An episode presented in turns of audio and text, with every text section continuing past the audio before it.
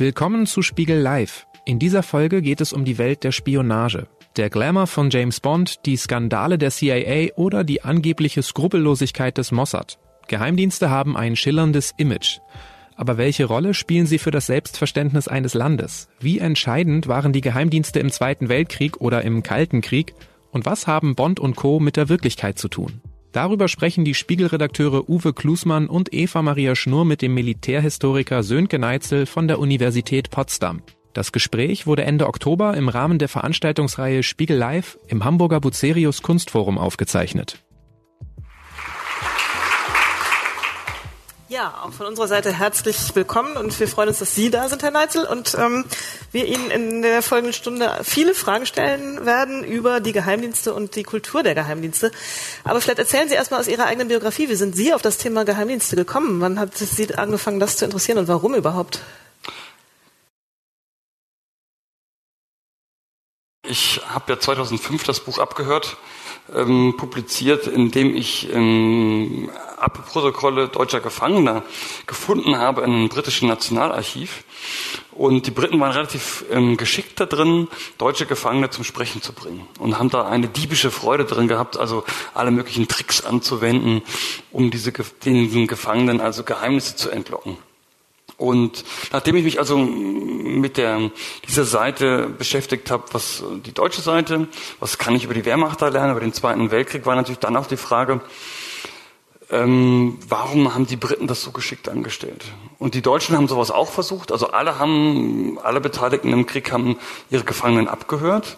Die Deutschen haben das zum Beispiel in einem Lager in Wilhelmshaven, in der Nähe von Wilhelmshaven oder in Oberursel im Rhein-Main-Gebiet gemacht, aber die waren äh, bei weitem nicht so erfolgreich. Und die Amerikaner haben zum Beispiel von den Briten auch gelernt, wie man das macht.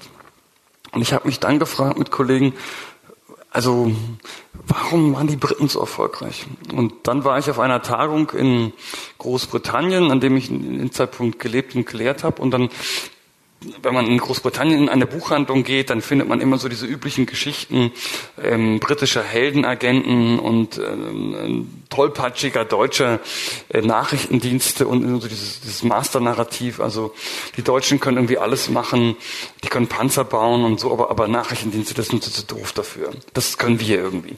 Und, und das sagten auch so meine englischen Freunde, die, die zogen mich immer mit solchen Agentenwitzen auf und dann dachte ich mir, hm, Vielleicht ist da was dran oder ist was dran? Fragezeichen. Dann habe ich mit, mit einigen Freunden zusammen ein Forschungsprojekt gestartet über die Kultur der Nachrichtendienste, um eben einfach mal rauszubekommen, ist das alles nur so ein, so ein britischer Mythos? Ist das alles irgendwie Comic? So die britischen Superagenten und die Deutschen sind irgendwie zu blöde dafür?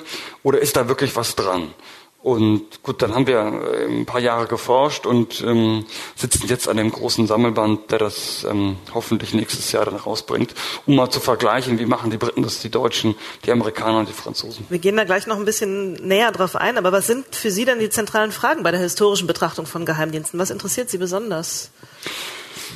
Also mich interessiert daran, ähm, wie wird die Wissensproduktion in einem Land eigentlich organisiert? Also es gibt immer Geheimdienste, ähm, zweitältestes Gewerbe der Welt und ähm, irgendwie macht das jeder. Aber die Frage ist ja gerade in der, seit dem Ende des 19. Jahrhunderts, es ist eben nicht mehr so, dass man einfach nur die, die Post von ähm, Diplomaten irgendwie aufdampft und öffnet, sondern äh, das ist eine Wissensexplosion, die Massenpresse entsteht, der Telegraph, das Dampfschiff und das verfügbare Wissen ist so immens, dass man eigentlich nicht mehr wusste, wie werte ich denn das eigentlich aus? Und das ist natürlich heute in der Internetzeit noch mal exponentiell.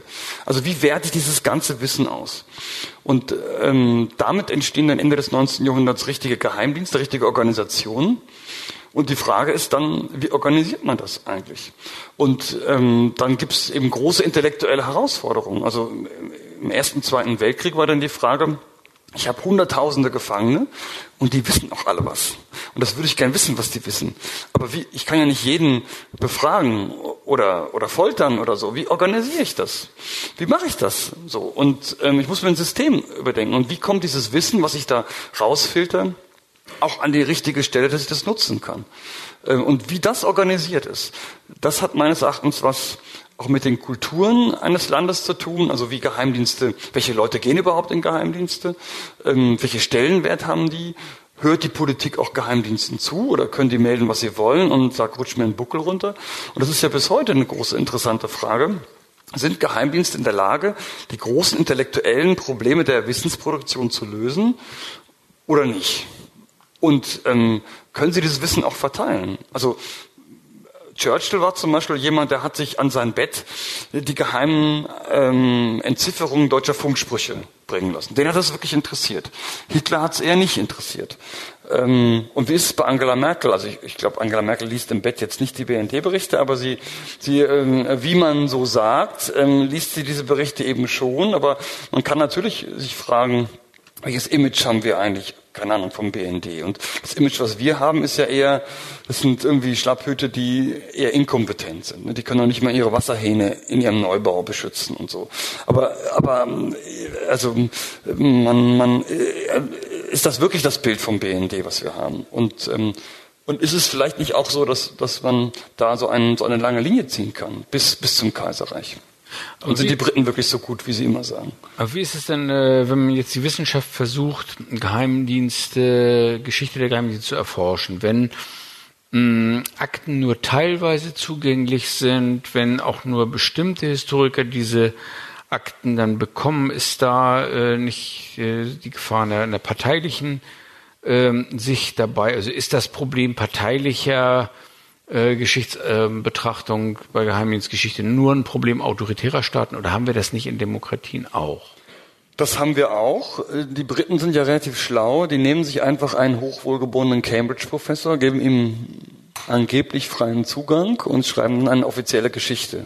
Also das Institut der offiziellen Geschichte, ähm, auch von Behörden, Auswärtige Amt, Foreign Office, äh, gibt's ja bei uns gar nicht. In Großbritannien gibt's das. Dadurch haben bestimmte Historiker Zugang. Christopher Andrew, also der Doyen der Geheimdienstgeschichte in Großbritannien, äh, berühmter Cambridge-Professor.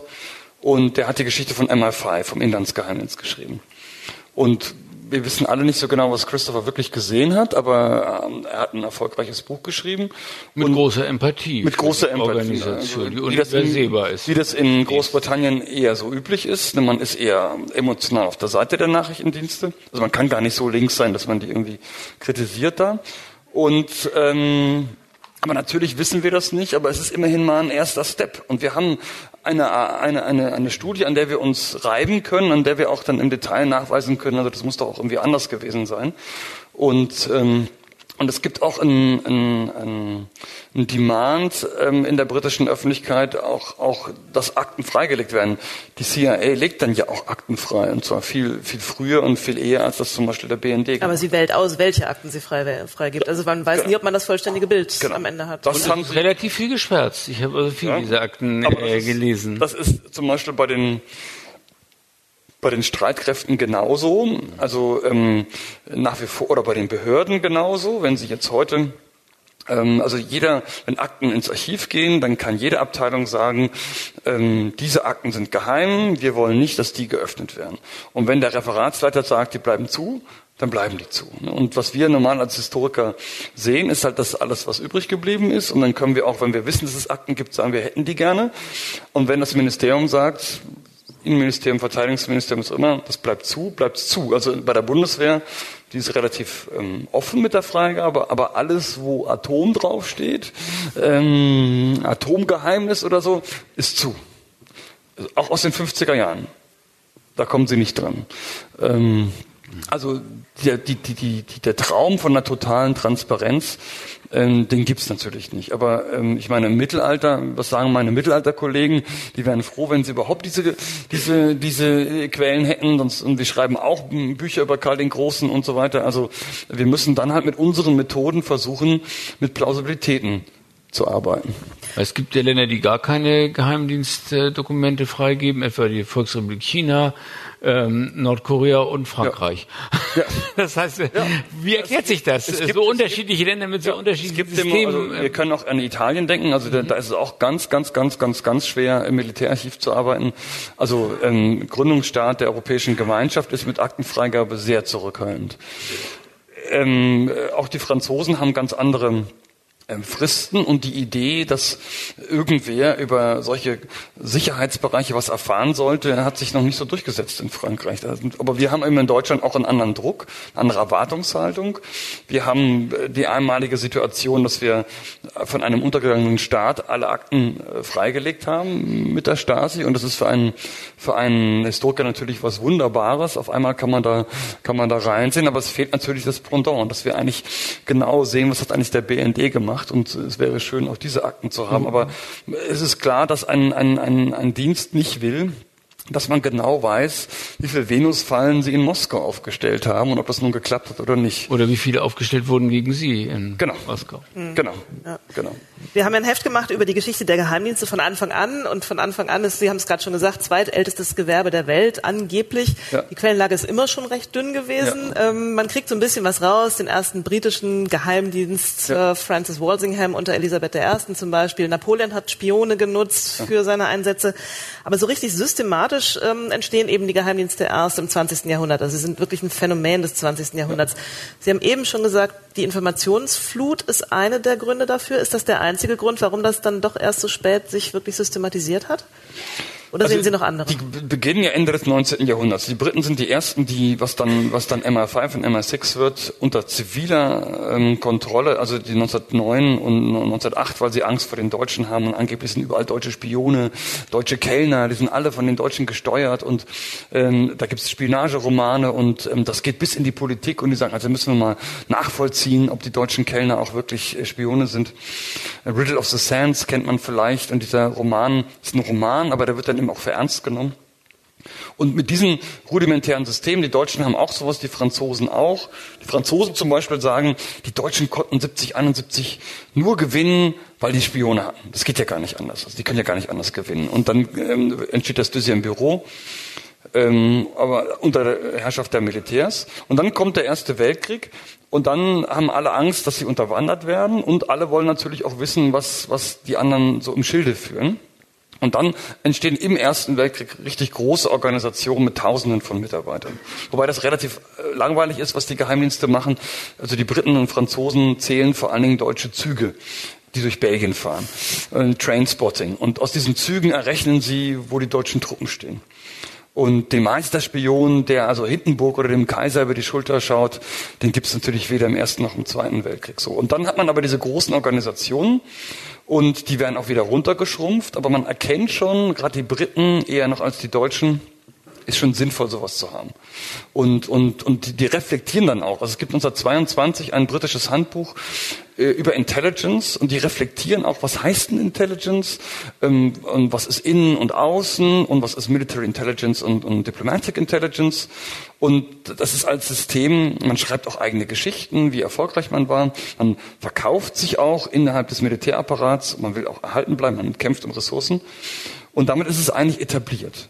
Und das wird erstmal runtergefahren und wird im Zweiten Weltkrieg wieder hochgefahren. Und die Briten dachten ja in den 20er Jahren, es gibt erstmal keinen großen Krieg und äh, sind eigentlich 37, 36, 37 mit heruntergelassenen Hosen da, bis sie merken, hups, da gibt's jemand wie, der heißt Hitler und äh, das geht vielleicht in Richtung Krieg.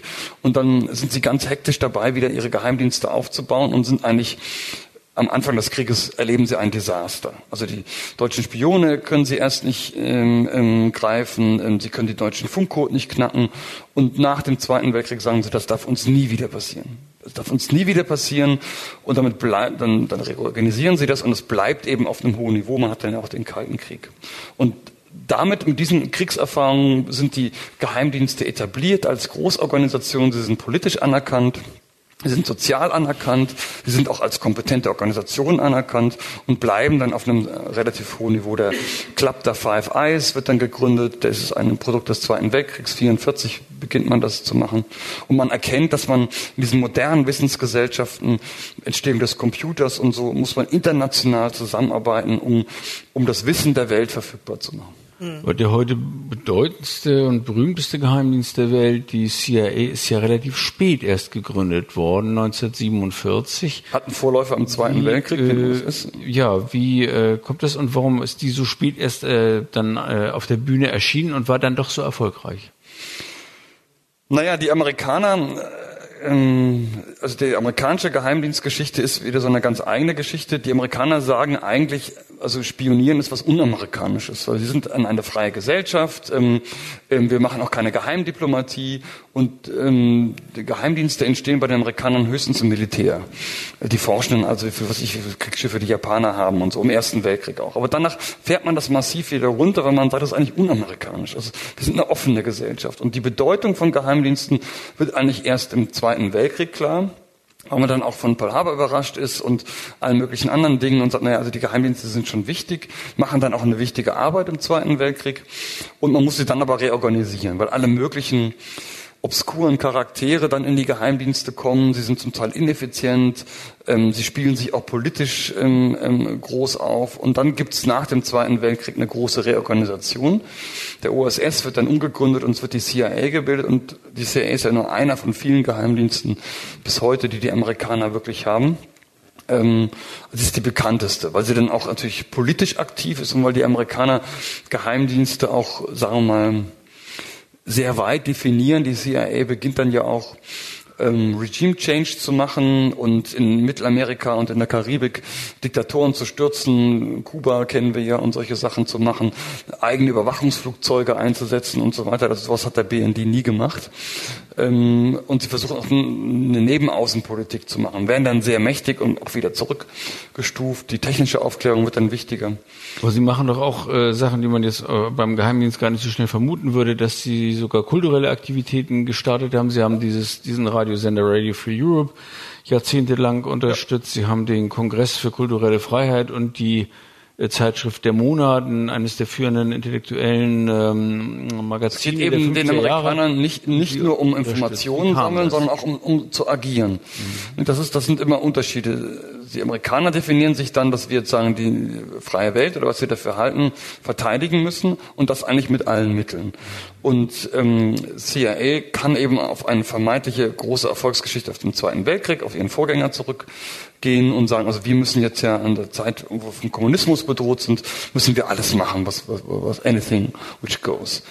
Und ähm, da sind sie eben auch äh, ja, sehr aktiv auf allen möglichen Gebieten. Also sie schmieren Wahlen und sie bringen Leute um und es gibt Kulturaktivitäten und so weiter. Aber Stichwort Wahlen geschmiert ist doch oft auch ihr Schicksal gewesen, dass sie sich mit korrupten Regimen verbunden haben und das Geld keine Rolle spielte und dass das sozusagen ihre Krux, war das nicht auch ihre Krux, dass sie durch, dadurch, dass sie sehr viel äh, auf äh, Geld gesetzt haben, auf die Attraktivität der grünen Scheine, äh, sich auch ein Personal angelockt haben, äh, mit dem sie letzten Endes dann nicht erfolgreich waren, trotz des großen Einsatzes von Mitteln. Also wir müssen Südvietnam ist ja das wir müssen, wir müssen natürlich kritisch fragen bei jedem Geheimdienst, ähm, welche Methoden haben sie eingesetzt, welche Mittel haben sie eingesetzt und wie erfolgreich ist man da gewesen. Dass auch die Amerikaner das große Problem hatten, dass sie letztlich ähm, zu wenig kulturelles Verständnis für ihren Gegner aufgebracht haben. Also ich, wenn ich einen Gegner habe, also hier das sagen Kommunist, die kommunistische Sowjetunion, äh, muss ich ja erstmal diesen Gegner verstehen aus seiner eigenen Logik heraus. Und das ist bis heute bei allen Geheimdiensten so. Und ich muss die Chinesen verstehen, die Nordkoreaner, wer auch immer ich ausspioniere. Ich muss erstmal diese Logik verstehen. Und das ist ja, dieses kulturelle Verständnis, diese Cultural Knowledge ist bis heute das größte Problem von Geheimdiensten, weil man natürlich immer nur die eigene Brille aufsetzt. Und das haben die Amerikaner in den 50er, 60er Jahren ja massiv getan. Sie haben aus ihrer Brille das gesehen, auch mit eigenen institutionellen Interessen. Es ging auch darum, die eigene Organisation zu schützen, möglichst wichtig zu machen bis die dann auch wieder äh, ein Stück weit zurück ähm, ähm, wurde. Und ähm, ja, also das ist das eigentliche Problem gewesen. Damit sind sie zu mächtig gewesen in einer Zeit der großen Kommunisten hat's äh, und haben damit auch auf absurde Methoden äh, gesetzt, was man nicht auch alles entwickelt hat im Kalten Krieg. Nicht?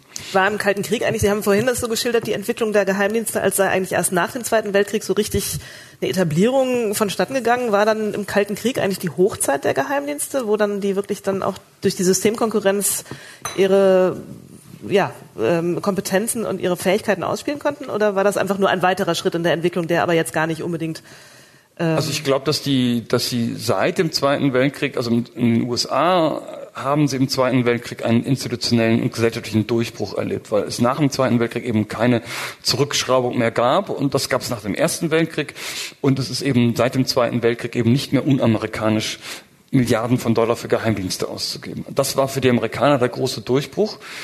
Und das muss man sicherlich in jedem Land so ein bisschen sehen. Die Bundesrepublik tat sich sehr schwer mit Nachrichtendiensten bis heute, die DDR bekanntermaßen nicht, ähm, und hat dann ein, ein sowjetisches System eingeführt. Aber für die Amerikaner war es der Durchbruch äh, und die Briten haben auch nach wie vor sehr viel Geld gehabt. Aber, aber es endet eben nicht 1990. Es ist eben nicht so, dass dann die hohe Zeit der Geheimdienste vorbei ist, sondern im Gegenteil. Bei den Amerikanern ist, auch den Briten ist nach wie vor klar, dass sie ja weiter spioniert haben und weitergemacht haben. Und dann ist eben, eben vielleicht 9-11 wieder so ein, so ein, so ein Downfall, dass man wieder gesehen hat, es gibt Intelligence Failures, obwohl man Milliarden Dollar investiert, sieht man eben nicht alles oder 2003 Irak, ähm, dass äh, sowohl die Briten wie die Amerikaner dann meinten, Saddam Hussein hat Weapons of Mass Destruction, was nicht der Fall war, obwohl beide unterschiedliche Intelligence-Systeme haben, Briten und Amerikaner, haben sie diese Information geliefert, weil die Politik in beiden Fällen sie unbedingt haben wollte und diese Organisation das geliefert haben, was man halt hören wollte. Also auch ein Stück weit an sich selbst erhaltendes System, oder? Ja, und das ist das große Problem. Es gibt ja eigene, eigene Analysten, die Intelligence Analysis lehren und betreiben. Und natürlich weiß jeder Theoretiker, dass es das große Gefahr ist der politischen Erwünschtheit eines Nachrichtendienstes. Und das war 2003 äh, sagen the mother of intelligence failure. Wie kann ich glauben, dass Saddam Hussein das hat? Aber die Politik wollte es halt hören und genau das hat eine solche Institution geliefert und eigentlich muss man Nachrichtendienste natürlich so bauen, dass genau das nicht funktioniert. Aber es ist halt immer wieder passiert. Es ist im Zweiten Weltkrieg passiert und es ist bis heute passiert.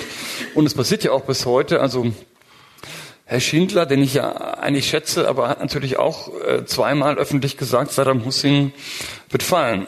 Assad meinen Sie, glaube ich. Assad, nicht mhm. Saddam Hussein, genau. Assad wird fallen. Und ähm, das darf natürlich kein Nachrichtendienstchef sagen, es sei denn, er ist das Orakel von Delphi. Das kann man. Ja, war das eine Fehleinschätzung seines Dienstes und seiner äh, Fachleute für Syrien oder aber hat er äh, den ähm, Leuten aus dem Kanzleramt nach dem Munde geredet, die dieses ja so gerne so sehen wollten? Da gibt es unterschiedliche Überlieferungslagen. und wenn ich da quellenkritisch rangehe, dann würde ich sagen, dass ähm, unterschiedliche Bearbeiter im Haus zu unterschiedlichen Ergebnissen gekommen sind und dass man dann das Ergebnis genommen hat, was politisch erwünscht war. Mhm. Das ist meine Lesart, aber das ist ähm, dafür spricht die Logik. Ähm, ja, aber auch einige Leute, die das so sagen. Und auch. Das ist, das ist, also es gab offenbar auch Leute, die davor gewahrt haben vor einer mhm. solchen Einschätzung, aber das ist natürlich anecdotal knowledge. Mhm. Keiner hat mir da die entsprechenden Berichte gezeigt. Sie haben eben schon erzählt von dem Projekt über die Kulturen der Intelligenz mit Kollegen zusammen. Sie haben untersucht, wir haben ganz viel schon gerade ja. über die Kulturen gesprochen. Ja. Also Sie haben gesagt, in England kann man nicht links genug sein, um die Geheimdienste nicht doch irgendwie gut zu finden. Ja. Die Amerikaner haben ganz lange gedacht, irgendwas ist unamerikanisch. Sie haben untersucht die Briten, die Amerikaner und die Deutschen. Und die Franzosen. Und die Franzosen. Warum haben Sie zum Beispiel die Sowjets nicht mit reingenommen?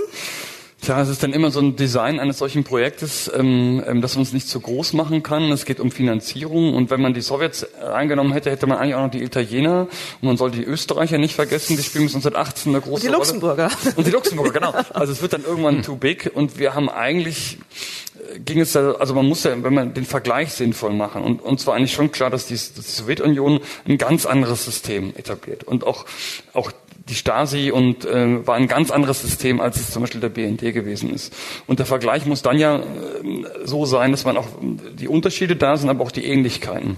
Hätte man auch die Japaner zum Beispiel nehmen können oder so. Also das schon dann die und, Grundbedingung war, demokratische Staaten, die halt irgendwie... Und, und Staaten, oder? Industriestaaten, die sagen, ein ähnliches System etablieren. Und ja. der BND ist ja zum Beispiel auch dann von den, ähm, von, von den Amerikanern mitgegründet worden. Und die, im Ersten Weltkrieg zum Beispiel ähm, ist ein Großteil des, des, des Krieges und der Nachrichtendienstarbeit eben an der Westfront. Und da stehen eben große Industrienationen, große Wissensgesellschaften gegenüber und dann ist, da kann man zum Beispiel auch feststellen, dass eigentlich alle ähnliche Methoden entwickeln.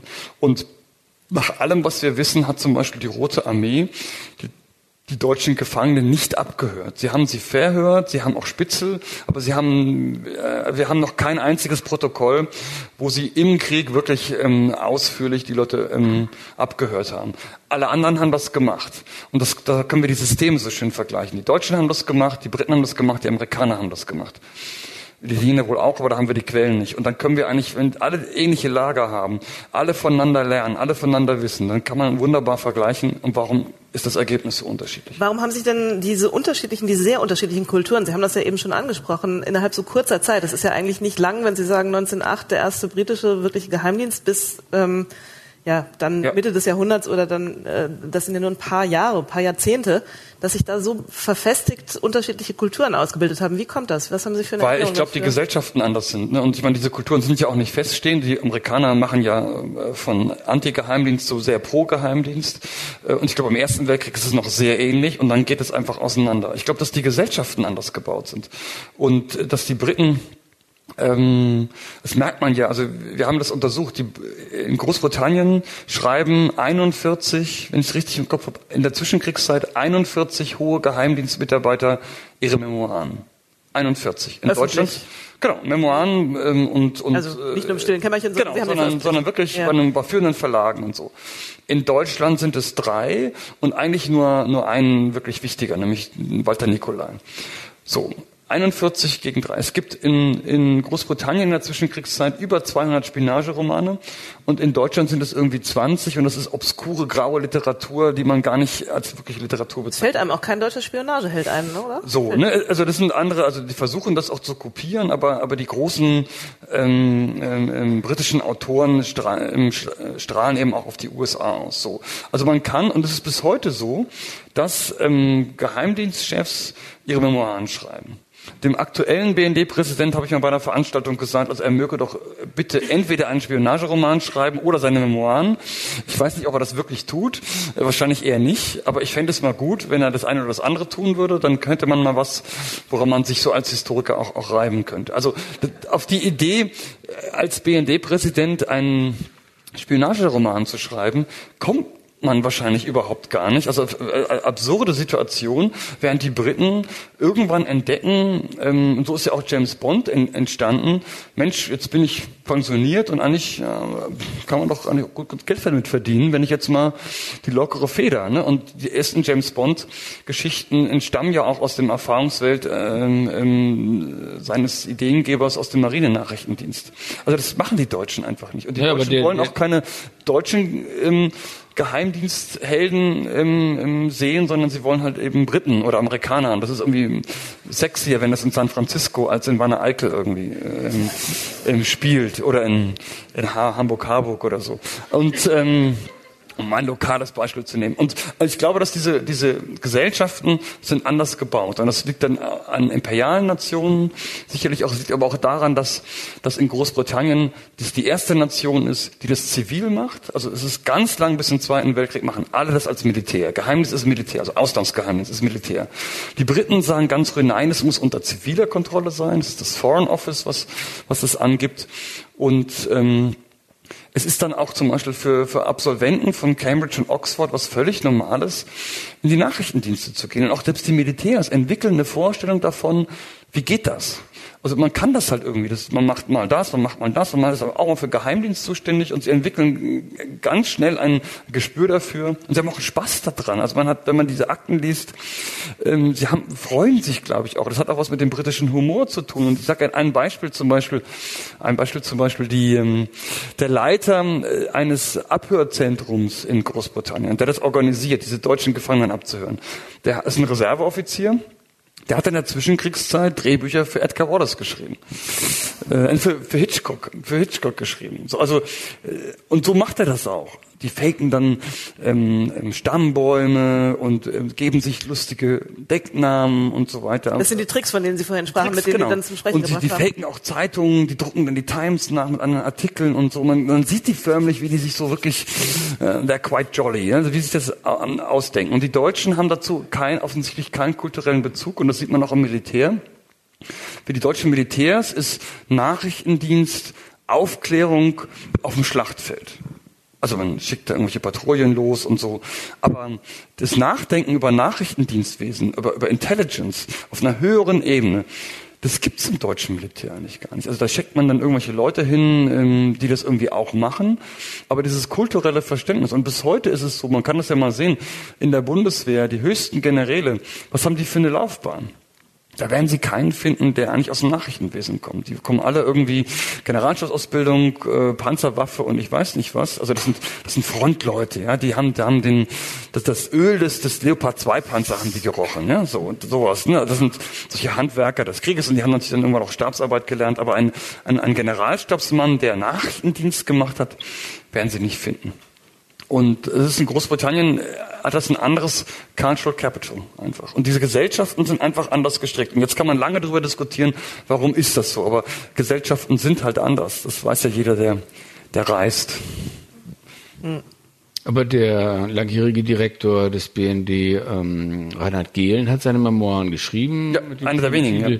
Der Dienst. Ähm, aber da fällt ja ins Auge, dass einerseits die Bundesrepublik von Anfang an großen Wert auf eine kulturelle und politische Distanz äh, zum ja. NS-Regime legt. Andererseits wir aber hier den Direktor des BND haben bis 1968 der Leiter der Abteilung Fremde Heere Ost in Hitlers Generalstab war und der es 1968 wohlgemerkt noch schafft, seinen damaligen Nachfolger, den Hitler noch eingesetzt hat als Nachfolger der Abteilung Fremde Heere Ost, als den Nachfolger des Direktors äh, des Bundesnachrichtendienstes ja. installieren. Wie war das möglich?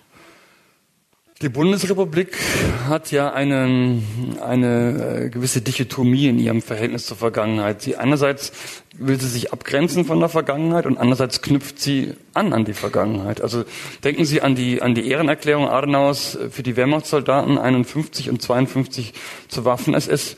Das wird heute empörend gesehen. Ich halte es für gut, dass er es gemacht hat, weil man musste ja diesen Staat mit dem nun aufbauen und alle waren in der Wehrmacht auch die Spiegelredakteure, die Ärzte, die Anwälte, alle waren sie in der Wehrmacht. Also natürlich auch die im BND. Alle halt. Ne? So.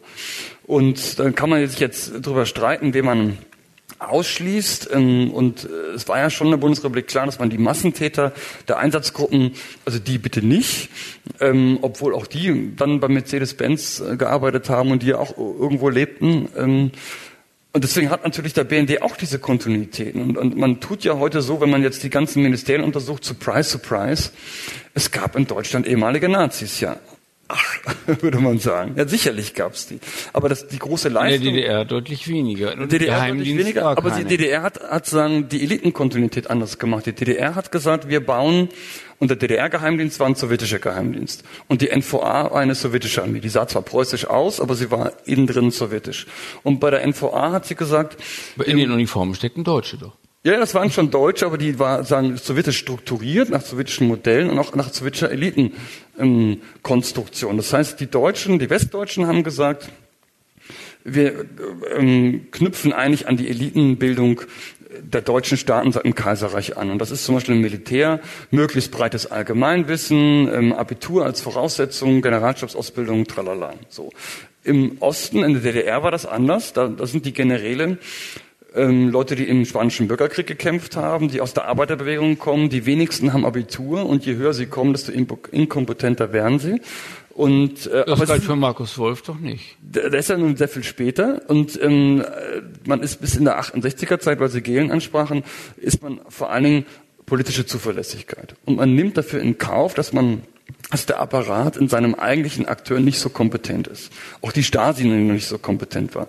Dann kann man eigene Leute aufbauen, die haben jetzt auch Abitur, die waren in Moskau zur Schulung und so weiter und ab in den 70er Jahren wird das dann kompetenter und wenn Sie die Stasi-Berichte und die NVA-Aufklärung zur Bundeswehr oder zur Bundesrepublik lesen, dann werden die in den 70er und 80er Jahren auch richtig gut. Und davor sind sie, sagen, von deutlich schlechterer Qualität. Die Bundesrepublik hat aber diese Elitenkontinuität gehabt und die Art und Weise, wie das Auswärtige Amt, ähm, die Unternehmen, aber auch die Bundeswehr, der Nachrichtendienst ihre Führungsleute rekrutieren, die hat sich vom Prinzip her nicht unterschieden. Und die war halt letztlich überall sehr ähnlich. Und deswegen kommen eben Leute mit, mit, mit Wehrmachtvergangenheit in den Nachrichtendienst, wie sie überall mit Wehrmachtvergangenheit in den, in den Betrieben, bei den Juristen, in den Gerichten, überall sitzen. Das Besondere ist sicherlich, dass Gehlen es so lang geschafft hat. Das Und ein führender Mann, ja nicht einfache Wehrmacht. Das war ja, ja kein, wir reden hier nicht von einem ja. Wehrmachtsleutnant, sondern wir reden von jemandem, der die Ab Abteilung äh, zur aber, ja, wir reden über die, über die Sicherheit, über einen wahnsinnig sicherheitsrelevanten Bereich. Aber die, die ne? Bundeswehr aber ist ja nun, äh, wenn Sie an Heusinger denken, wenn Sie an de Maizière denken, das waren alles Leute aus der Wehrmacht. Also ähm, ähm, im Spiegel saßen genug Leute, die Wehrmacht vergangen Herr Augstein aber hat Wehrmachtsuniform. Also Als Leutnant, das macht doch einen Unterschied, ob man Leutnant bei der Wehrmacht war oder ob man eine Geheimdienstabteilung als General Ja, aber wenn Sie mal an die Bundeswehr denken, der Generalinspekteur der Bundeswehr in dieser Zeit, 60er Jahre, war Ulrich de Maizière. Ähm, das hängt ja auch vom, vom Alter ab. Ähm, ähm, das ist ein ähnlicher Jahrgang ähm, ähm, wie, wie, wie, wie Gehlen. Also das ist einfach eine Elitenkontinuität und das, das, das wächst sich dann aus, weil dann jüngere Leute allmählich in die Positionen kommen. Die Gedanken zu sagen, wir sollen, dürfen bestimmte Leute, die, ich meine, Gehlen war Generalmajor, ist dann ganz zum Schluss noch zum Generaladmiral befördert worden. Ähm, die, die Überlegung, wir dürfen Leute bestimmter Dienstränge gar nicht verwenden, die hatte man nicht. Die hatte die Bundesrepublik schlicht nicht, sondern es ging um ein anderes Argument. Man sagte, wir wollen Leute haben, die vermeintlich kompetent sind, die das können. Und man glaubte, es glaubten auch die Amerikaner, Gehlen könne das. Ich würde Gehlens Fähigkeiten auch in der Wehrmachtzeit schon eher gering erachten. Ich glaube, dass die Abteilung Fremde Heere Ost als Geheimdienst relativ schlecht gearbeitet ähm, haben. Nur das wusste natürlich letztlich keiner. Und er hat es sehr gut geschafft, diesen Nimbus des Erfolges zu verkaufen, genauso wie das Heusinger und Demesier und andere für sich auch gemacht haben. Und dann sagte man, okay, die, die Leute setzen wir fort. Einen Gedanken dazu noch. Alle Leute aus dem Oberkommando des Heeres, da kam auch Gehlen her, die hat die Bundesrepublik verwendet. Und die haben auch die Amerikaner geschützt. Die Leute aus dem Oberkommando der Wehrmacht hat man aufgehängt. Vom OKH, die hat man dann weiterverwendet. Und das ist auch eine, eine, eine Sichtweise der Amerikaner gewesen, weil die gesagt haben, der neue Feind sind die Russen. Wer hat gegen die Russen gekämpft? Das Oberkommando des Heeres, die waren für die Ostfront zuständig. Also nehmen wir die. Es geht einfach um, um Kompetenz. Und das haben die Leute verstanden und haben gesagt, dieses Spiel spielen wir natürlich wunderbar mit und wir verkaufen unsere Kompetenz auch im Sinne einer unserer zukünftiger Laufbahn. Wir wollen nicht ins Gefängnis, sondern wir wollen lieber für diesen Staat arbeiten. Hatte das Folgen für die Kultur, ähm, also mit dem Umgang der Bundesdeutschen mit ihrem Geheimdienst, dass es diese Kontinuitäten gab? Also jetzt gerade auch wieder im Vergleich mit den anderen Ländern, dass das auch vielleicht eine Erblast war für diesen Dienst? Also ich glaube, dass, dass ähm, bis heute ist ein militärisches Element der militärischen Gedankenwelt im BND gibt und der äh, letztlich sagen vom OKH, also von dieser Kontinuität herkommt. Also der dann eben auch verhindert, ähnlich wie also anders als in Großbritannien, dass es so eine gesellschaftliche Integration gibt oder so. Das ist jetzt die, das ist glaube ich das größere Thema. Erstmal müssen wir an, an den Geheimdienst denken und der ist eben auch heute besteht der BND zum Drittel aus Soldaten, hat einen militärischen äh, Vizepräsidenten und so und es gibt immer noch so ein Generalstabsdenken bei Teilen sicherlich, ne? also irgendwie Auftragstaktik und äh, es, es gibt immer ein militärisches Element. Das ist sicherlich kleiner geworden, es hat an Bedeutung verloren, ähm, dann in den 70er, 80er Jahren, aber das gibt es bis heute immer noch. Und es ist eben auch im Selbstverständnis eben, weil es eben viele militärische BND-Leute dort gibt. Und was die gesellschaftliche Akzeptanz anbelangt, das ist das größere Thema.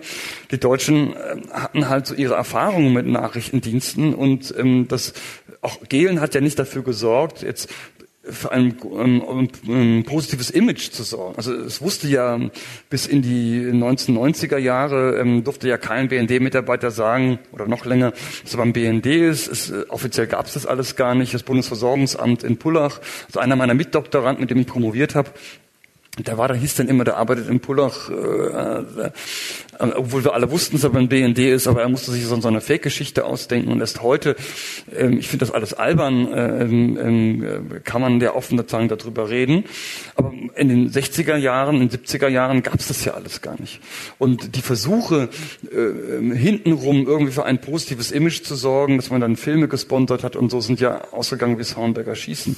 Und weil auch der, weil da auch Gehl nicht der richtige Mann dafür war. Man kann bis heute ja auch fragen, äh, hat der BND die richtigen Leute, um wirklich für ein positives Image zu sorgen? Und, es gab Versuche, so Propagandafilme so eine Art zu machen? Ja es gab solche Filme. Man hat auch immer ähm, hier mit Lex Barker ähm, ähm, versucht, ähm, sowas zu machen.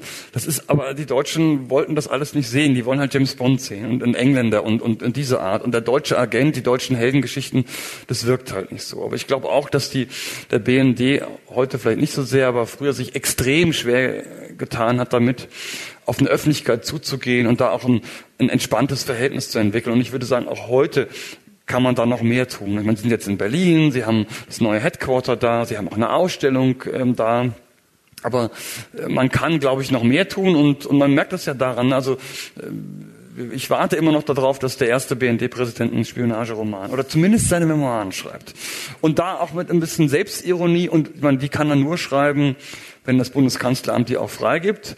Und ähm, da würde ich auch mal wetten, dass das Bundeskanzleramt die Hände drauf hat. Man will gar nicht, dass das irgendwie so thematisiert wird und da könnten wir einfach einen gelasseneren Umgang ähm, auch mitentwickeln. Mhm. Auch nochmal kurz zu Gehlens äh, früherem, ähm, äh, früherer schöpferischer Tätigkeit zurück, dass er, äh, es fällt ja auf, einen Geheimdienst leitete, der die Sowjetunion bearbeiten sollte, aber in dem sehr viele leitende Offiziere, ihn eingeschlossen, gar nicht Russisch konnten. Ja.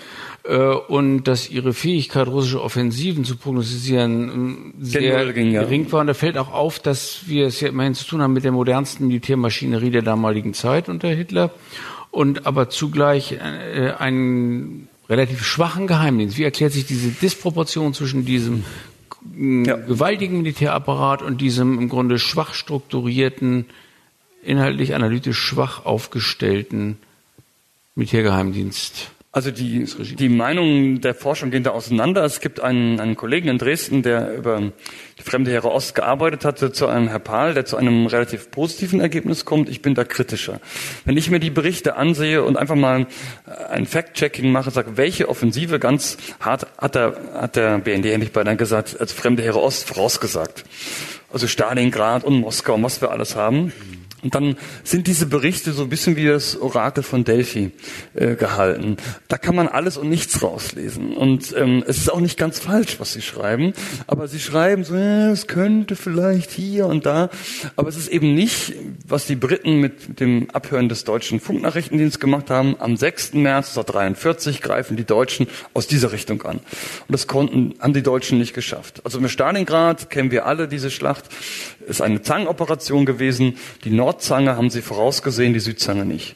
Und damit haben sie die ganze Operation eigentlich nicht vorausgesehen.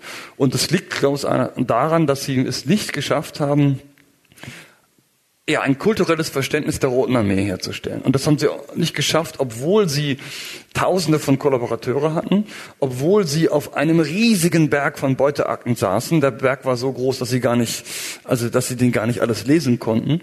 Und sie haben es eben nicht geschafft. Sie haben ja zum Teil dann auch Historiker und, und Leute, die Russisch konnten, eingestellt, aber sie haben das nicht systematisch gemacht. Und ähm, das hat wieder auch was mit dem deutschen Militär zu tun. Also die, der, der deutsche Historiker ist eher als Leutnant an der Ostfront und Infanterist geendet. Karl Dietrich Erdmann, der Herausgeber der Fischer-Tagebücher, war eben nicht im Nachrichtendienst, sondern hat irgendwo im Graben äh, vor Leningrad gelegen. Und man könnte das weiter fortführen. Und das, also wirklich eine Wissensproduktion zu machen, sich die klügsten Köpfe zu nehmen und sagen, ihr brütet jetzt so lange darüber nach und ähm, ähm, was sagen, woran wir das erkennen könnten. Das haben sie nicht geschafft. Die Rote Armee war auch sehr gut darin, Dinge geheim zu halten. Ähm, sie haben auch ja, Spione im Zweifelsfalle eher zu viel als zu wenig erschossen und so. Es war schwer zu durchdringen, aber eigentlich war man in gar keiner so schlechten Lage. Es ist ein intellektuelles Problem. Und man kann es ja daran messen. Auch ein mentales oder nur? Ja, man kann es daran messen. Was waren die schwierigsten intellektuellen Aufgaben im Zweiten Weltkrieg für Nachrichtendienste? Und zwar aller, aller Teilnehmer. Das war erstens das Brechen eines Maschinencodes. Man hat eben mit, der Enigma ein, eine Maschinenverschlüsselung gemacht. Das zu brechen galt als unmöglich. Man hat es dann trotzdem geschafft. Das war die große Herausforderung. Und aus der Masse von Kriegsgefangenen irgendwie Wissen zu generieren. So. Die Briten und Amerikaner haben beides geschafft. Die haben so lange an dem Maschinencode rumgedoktert mit ihren Mathematikern, bis sie es geschafft haben. Die Deutschen haben die britische Typex-10-Maschine angegriffen und haben es dann aufgegeben. Sie haben es aufgegeben, obwohl die Deutschen auch hervorragende Mathematiker hatten. Aber es hätte eben äh, einer entscheiden müssen, wir holen jetzt alle Mathematiker aus Berlin und München zusammen und wir schließen euch so lange in den Raum ein, ähm, bei Chips und Cola sozusagen, äh, bis ihr irgendwie es, es geknackt. Was die Briten ja gemacht haben. Ne? Was die Briten gemacht ja. haben, die haben aus Oxford und also Bletchley Park liegt zwischen Oxford und Cambridge und ähm, hatten auch Hilfe von den polnischen Mathematikern und, und haben auch Militäroperationen durchgeführt, nur um Enigma-Maschinen zu erbeuten. Das gab es alles in Deutschland nicht. Und es gab auch keine Vorstellung, wie ich eigentlich aus wie ich Gefangene abhöre. Also das Absurde ist, dass aus dem Oberursula Gefangenenabhörlager die Briten es schafften, Nachrichten rauszuschmuggeln und die Briten relativ gut wussten, was die Deutschen machten. Und die Deutschen eben was anderes nicht geschafft haben. Also die Vorstellung, was muss ich eigentlich inszenieren, um Leute zum Reden zu bringen, ähm, haben die Deutschen nicht entwickelt. Und ähm, das ist etwas mit Generalstabsdenken zu tun. Das hat etwas damit zu tun, dass im deutschen militärischen Denken der intelligente, kluge Kopf Stauffenberg zum Beispiel ist eben ähm, nicht jemand, der in den Nachrichtendienst geht, sondern, sondern die Traumkarriere ist immer, war Stauffenberg dann auch, der erste Generalstabsoffizier einer Division, die ist für Operationen zuständig. Also der, der kluge Geist wird Operateur. Er sitzt am Kartentisch. Das ist ein kleiner Moltke. Das ist der, der Künstler am Kartentisch, der die, das Chaos der Schlacht beherrscht und der die perfekte Schlacht schlägt. Ja? Wie schliefen. Die perfekte Schlacht. Das ist sein, der Meister. Während ähm, bei den Briten am Eisenhower war zum Beispiel ein Logistiker. Es wäre nie vorstellbar gewesen in Deutschland, dass ein Logistiker der oberste Befehlshaber wird. Ähm, und das führt eben dazu, dass Gehlen ein, auch so ein Meister der Schlacht ist. Und weil sein Vorgänger versagt, sagt man, der Gehlen ist halt ein guter Generalstabsoffizier, jetzt soll er mal den, den Geheimdienst entwickeln. Aber der hat keine Vorstellung damit. Er verbessert das, das schon, aber er ist kein Mensch, der in diesen Kategorien denkt. Mhm. Und deswegen scheitern die Deutschen meines Erachtens intellektuell an diesen Herausforderungen. Die Alliierten hatten ja im Zweiten Weltkrieg ziemlich viel Erfolg mit ihren Geheimdiensten. Wir haben gerade schon erwähnt, Enigma, die Entschlüsselung in Bletchley Park. Es gab dann auch gerade im Vorfeld der Alliierten Landung, in der Vorbereitung, ein paar Geheimdienstaktionen, ja. die äh, ein bisschen, also fast irre anmuten heutzutage, wo man dann tatsächlich falsche Flughäfen aufgebaut hat, um, ja. um die Deutschen in die Irre zu führen über den Landungspunkt und ähm, irgendwelche Briefe an Leichen gehängt hat, die dann angeschwemmt ja. wurden und ähnliches. Also wirklich, wie Sie sagen, inszenierte Aktionen. Ähm, kann man im Nachhinein sagen, ob dass die Alliierten den Krieg ohne Geheimdienste nicht hätten gewinnen können? Also der Krieg hätte sicherlich länger gedauert, aber ich muss dazu sagen, also muss ich eine kleine Geschichte erzählen. Die BBC hat mich mal eingeladen nach Portsmouth und in diesem dieses Headquarter von Eisenhower und sie haben so eine Sendung gemacht, was wäre gewesen, wenn Normandie schiefgegangen wäre. Und ich war nun, und alle haben gesagt, ja, es war ganz knapp und wir haben ja den Geheimdienst gehabt und ohne die Geheimdienste hätte das alles nicht geklappt. Und ich war so als einziger Deutscher da und kam irgendwie gar nicht zu Wort und sagte, also ey, Leute, mal ganz kurz, die Deutschen hatten nicht die geringste Chance an der Normandie und eure ganzen Geheimnisoperationen, es ist alles irgendwie irrelevant. Warum? Weil Hitler die Deutschen wollten, hatten ein Bild und glaubten, die Alliierten landen nicht in der Normandie, sondern im Pas-de-Calais. Und warum haben sie das geglaubt? Weil sie sagten, wir haben unsere V-Waffen, unsere Raketen, die schießen wir von dort nach London und das ist so schlimm, dann müssen die Alliierten dort landen, um diese Raketen auszu, auszuschalten. Hitler legt das im November 1943 fest. Sie wollten daran glauben, wir können bestimmen, wo die landen. Und die ganze Operation Mincemeat, die man in millionenfacher Auflage jetzt in britischen Buchhandlungen lesen kann, ist eigentlich irrelevant. Das ist halt für die Briten nicht so charmant, weil, weil sie gerne. Ist so schön. Ja, die Geschichte ist so toll und wir haben so, so eine Leiche und die, die faken wir und dann glauben die Deutschen, die sind ja eh ein bisschen tump und so. Und das ist halt so diese, das britische Narrativ, das Sie in jeder Buchhandlung, in jeder Waterstone-Buchhandlung sehen können. Wir sind so wahnsinnig schlau gewesen und haben die Deutschen an der Nase rumgeführt. Und irgendwie ist das Teil eines britischen Narrativs, was die Briten irgendwie brauchen. Nur ähm, das ist halt relativ quellenfrei aus deutscher Sicht geschrieben. Also Sie glauben, dass die Geheimnisse nicht so entscheidend waren, wie es im Nachhinein dargestellt Entscheidend waren sicherlich war die Funkentzifferung und das ist auch schon von Jahrzehnten geschrieben worden, dass die Funkentzifferung, wenn Sie die Funkentzifferung Enigma nicht gehabt hätten, ähm, hätte der Krieg länger gedauert. Man hätte wahrscheinlich nicht im Juni 44 die Landung durchführen können, sondern später und wahrscheinlich wäre dann die Atombombe irgendwie auf Mannheim oder Ludwigshafen gefallen. Oder auf Berlin. Oder auf Berlin, aber das erste Plan war ja wohl Ludwigshafen und die, äh, weil das näher war und, äh, aber die Alliierten hätten auf jeden Fall den Krieg gewonnen. Und das ist ja so ein bisschen, die Briten lieben diese Geschichte, sie sind die Meister in Geschichtserzählung und es klingt auch alles so toll. Und ähm, äh, ja, also als ich in Großbritannien gelebt habe, ist mir das dann manchmal, wir können ja offen hier im kleinen Kreis sprechen, ähm, auf den Wecker gegangen, weil, weil also ganz so blöde waren die Deutschen dann auch nicht und ganz so wichtig waren auch die Geheimdienstgeschichten nicht. Ja, andere Länder haben auch solche ähnlichen Erzählungen, also etwa äh, der für die Sowjetunion tätige Richard Sorge ihm gesagt, dass er durch die Information, die er gab, äh, im äh, Spätsommer 1941, dass die Japaner dem Druck des NS-Regimes nicht nachgeben würden, die Sowjetunion anzugreifen, dass dies eben der Sowjetunion ermöglicht hätte, in der entscheidenden Situation, als die Hitler-Wehrmacht vor Moskau stand, Truppen aus Sibirien nach Moskau zu verlegen und damit die Winterschlacht um Moskau zu gewinnen. Hat damit Richard Sorge äh, so die Moskauer Sichtweise einen maßgeblichen Beitrag zum Sieg über Hitler geleistet? Also die Informationen von Richard Sorge waren für Stalin sicherlich sehr hilfreich, das stimmt schon, nur also nach meiner Lesart und von vielen anderen Militärhistorikern äh, ist dieser Krieg eben nicht ähm, durch die sowjetische Winteroffensive gewonnen worden, sondern die Deutschen haben sich auf dem Vormarsch nach Moskau zu Tode gesiegt. Und die eigentliche Kriegswende liegt im Herbst 41, als der ähm, deutsche Kriegsplan scheitert. Und der deutsche Kriegsplan war, die, die, offen, die grenznah aufmarschierte Rote Armee an der Grenze zu zerschlagen und dann eigentlich wie im Ersten Weltkrieg einfach nach Osten zu marschieren äh, und dann irgendwo die, eine Linie Archangels-Astachan zu erreichen. Das ist die Idee gewesen. Schwere Kämpfe an der Grenze und dann haben wir gewonnen. So. Da war auch die gesamte Logistik für ausgelegt.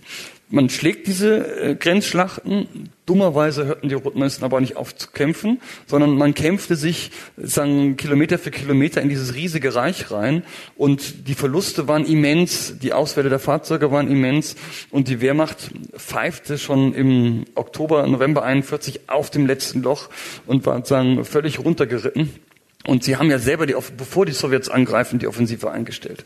Und das, was dann übrig bleibt, also die, die haben bis dahin über 400.000 Mann, 300, 400.000 Mann verloren, ist wirklich gar nicht mehr angriffsfähig gewesen. Und dann kommen die sibirischen Divisionen, dann gibt es diese Winterkämpfe, ähm, das können die Deutschen dann nochmal aufhalten, aber der Krieg war schon vorher entschieden. Und äh, deswegen auch da, es ist natürlich immer schön, diese großen Geschichten, und er hat den Krieg entschieden, tolle Buchtitel, ähm, ähm, die man dann aufs Cover bringen kann. In der Realität ist es dann ein Beitrag, lässt sich nicht so gut verkaufen, aber man muss es dann äh, bisschen doch relativieren. Ja, es hat ja nicht nur mit Verkauf zu tun. Warum halten sich diese Narrative dann gerade auch von diesen Geheimdiensten? Also ich meine, das hat ja offensichtlich, ist es einfach diese generelle Faszination, die Sie vorhin schon erwähnt haben, oder ist es naja, also jeder, also wir sind ja alle ähm, Menschen und Leser und Rezipienten und keiner von uns will am Sonntagabend, wenn er zu einem Buch greift, dieses, es könnte so, es könnte so gewesen sein und, und diese, diese Fifty Shades of Grey sind ja irgendwie schwer dann irgendwie zu rezipieren, sondern es ist ja viel schöner. Macht das Narrativ. Wenn ich so paff, ja. wenn ich so paff sage, also Richard Sorge war's und der hat nun, äh, oder, oder die Enigma und, und der, der Masterspion, das lässt sich ja irgendwie viel, viel mehr rezipieren. Wir Historiker müssen ja das immer wieder leider zerstören zerstören und sagen, naja, es ist halt doch viel komplizierter. Ähm, und das geht ja auch in Narrative ein. Also warum ist in Großbritannien, wenn Sie in Großbritannien, kann jeder von Ihnen mal tun, wenn er wieder in London ist, man gehe in eine britische Buchhandlung, ähm, gehe zu dem Regal Military History, das ist immer relativ groß, und schau, mach mal ein Foto, ja, und so, von diesem, von diesem Regal. Und dann zähle man mal aus, was da für Bücher sind. Und welche Bücher. Und das sind immer Bücher, der einsame Brite, kämpft alleine gegen die Überlegenheit ähm, der Deutschen äh, oder anderer Bösewichter und gewinnt, obwohl es eigentlich gar nicht äh, zu erwarten ist. Am Anfang läuft es schlecht und dann läuft es gut. Und das sind bestimmte Narrative, die ihren gesetzlichen Sinn machen. Der Zweite Weltkrieg spielt eine große Rolle. Jetzt äh, wieder natürlich mit dem Brexit und The Finest Hour und so weiter. Und man nimmt eben, Geschichte ist wie so ein Wühltisch. Man sucht halt das raus, was halt gerade passt. Wir haben ein anderes Narrativ. Wir haben das Narrativ Verbrechen. Ja, wenn wir jetzt an Krieg denken, denken wir an Verbrechen, an Holocaust, äh, Soldatenkrieg, Mörder. Das ist unser Narrativ. So. Die Briten haben ein ganz anderes und die Amerikaner wieder ein ganz anderes. Und da fügt sich ja auch die Geheimdienstgeschichte ein. Wenn wir Geheimdienst hören, Gehlen, Nazi, Verbrechen, da muss doch irgendwas äh, sein. Ne? Und äh, wie viel Panzer denn nun vorausgesagt oder nicht, interessiert uns eher weniger. Aber dass da irgendwie im OKH und schwierig, und die waren belastet äh, und so. Und so hat jede Nation ihre eigenen Narrative und äh, sträubt sich ja in der großen Öffentlichkeit diese Vielschichtigkeit wirklich zur Kenntnis zu nehmen. Das machen dann die Fachhistoriker. Aber viel einfacher ist es dann eben, diese Geschichten zu erzählen.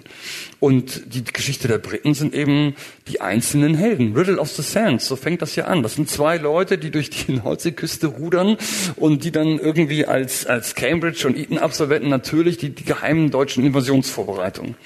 Und solche Narrative verkaufen sich, die sind toll. Ne? Das ist wie, wie James Bond letztlich auch. Ne? Der hat natürlich ist Geheimdienst anders als James Bond, aber die, dieses Bild passt eben in dieses tolle Narrativ. Wobei es jetzt schon qualitativen Unterschied zwischen dem einsamen Helden-Narrativ und dem Nazi-Verbrecher. Also aber ich will nur sagen, es gibt, diese, es gibt diese Narrative ne? und, und also da das kann man finde ich jetzt nicht in eins setzen und ich finde da kommt, lässt man auch die deutsche Seite so ein bisschen ähm, zu äh, gut weg, wegkommen, wenn man das nur als Narrativ bezeichnet. Also ich meine, es äh, ist ja Nein, aber die Frage Fall, ist ja in dem Falle Fakt, dass es ja, die Verbrechen gab und dass es äh, das ist ja klar, das, gab. das ist ja klar, dass es Fakt ist. Es gab ja auch die einzelnen erfolgreichen Agenten. Es ist ja nicht so, dass es das jetzt überhaupt nicht gegeben hätte. Und es gibt ja Agenten, die die erfolgreich sind. Und es gibt äh, im Ersten Weltkrieg, im Zweiten Weltkrieg. Und es ist ja auch nicht so, dass das alles erfunden ist.